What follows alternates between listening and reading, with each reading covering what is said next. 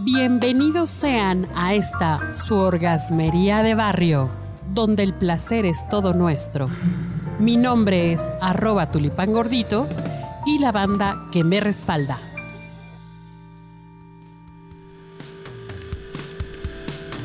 Vamos a hablar hoy, vamos a hablar de posiciones sexuales y nos acompaña nuestra queridísima amiga no- arroba Norma Espi. Normita, ¿cómo estás? Muy bien, muy contenta de estar de vuelta acá con ustedes. Qué Feliz. bueno que vienes, porque siempre tu voz hoy se me enchina el cuero, dicen, se me encuera el chino. Gracias, Angie.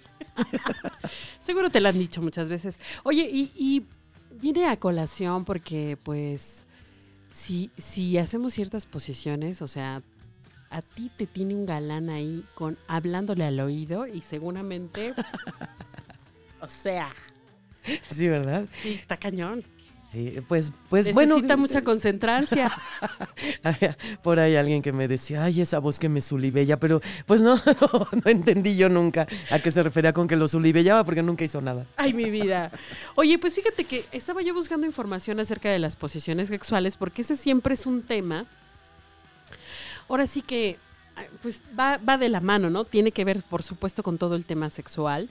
Y me encontré las siete que estimulan más a la mujer, las más fáciles del Kama Sutra, con las que más disfrutas del sexo, las más placenteras para los hombres, la- las que te ayudan a retrasar la eyaculación, las que te ayudan a despedir el año y así infinidad, infinidad, infinidad de posiciones que yo digo, pucha, ma-". o sea, el punto creo yo aquí, mi querida Normis, es el compromiso y las ganas de sentir placer Así y, es. y ya eso te va a ir dando a ti la soltura y la creatividad para echarle como pasión. ¿no? Claro, ¿no? claro. Ahora, tú nos vas a platicar de algo súper interesante y es, ahora sí, como dicen, como dijo por ahí en algún libro muy bonito, no es por vicio ni por fornicio, sino, Sino por, por dar un hijo a tu servicio.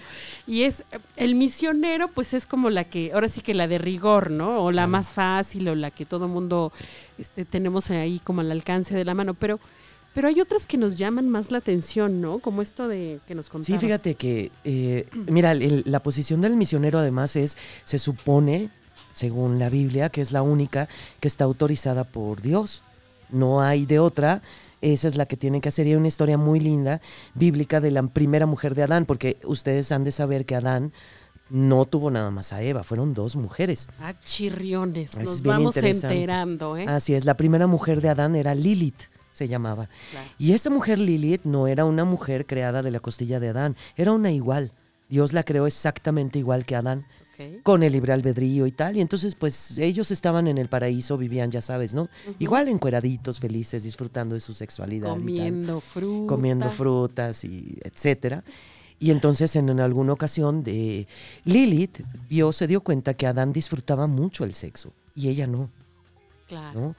Entonces dijo, no, pues yo, yo ahora quiero estar arriba. Y Adán le dijo, pues estás pero que rebotas de loca, ¿cómo crees? Es ir en contra de las leyes de Dios. O sea, Dios nos puso aquí y tú tienes que ir abajo, la mujer va abajo y ella, no, ¿cómo crees? Es una reaccionaria la mujer. Y entonces resulta que se empecina y dice, yo quiero estar arriba porque yo quiero sentir lo que tú sientes, Adán. O sea, ¿por qué nada más tú? Y entonces, pues va Adán y acusa a Lilith, no, oye Dios, ¿qué crees, padre? Pues es que esta mujer dice que, que quiere yacer arriba de mí. No, le dice el otro, no, ¿cómo crees, Lilith? Tú fuiste creada para procrear, no para tener Para placer, recibir. para recibir. Y esa es como la posición Pero, ajá, y para dar placer, no para sentirlo. Claro. O sea, pero ¿por qué Dios? No, pues porque es mi ley. Yo te dejo vivir, yo te creé, te puedo destruir y yo te di el paraíso. ¿Y, y de dónde viene esa necedad tuya de querer estar arriba? Es ley, es mi ley. La mujer yace abajo del hombre, punto, se acabó, no cuestiones. Pues una vez, en una ocasión, esta mujer, pues ya sabes que entra la, hora- la hora bruja, ¿no? Y entonces pues se enciende la caldera y entonces esta dice, pues órale Adán, pero que lo voltee, que se siente encima y a darle átomos. No, pues la mujer fue la primera mujer de la creación que tuvo un orgasmo. Claro. O varios, yo creo que de haber tenido. Cuando se entera También Dios. tuvo ovari- ovarios. O varios y varios orgasmos, era Así es. multiorgásmica. Y cuando cae rendida, Dios se da cuenta, se enoja a tal grado y le dijo, te lo dije. Tú fuiste creada para procrear y no sentir placer. Ahora, el castigo será, ya me acordé, ¿eh? el castigo será, te vas de mi paraíso, vas a parir con dolor, porque antes Dios no había puesto que las mujeres parieran con dolor, sino con gusto.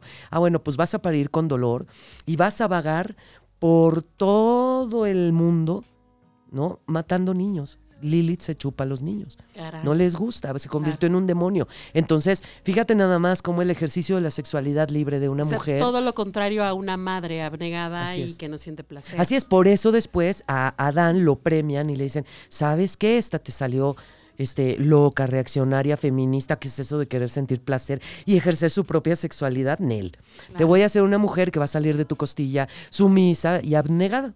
Y ella sí, o sea, Eva jamás tuvo problema con usar el misionero. No, ella no era, eh, eh, ella se sentía ahí abajo y no se movía, no nada, no disfrutaba, pero paría y paría y Ay, paría. Diosito, perdónanos por tanta blasfemia. A mí sí, soy una pecadora, que me perdone, Dios, perdón.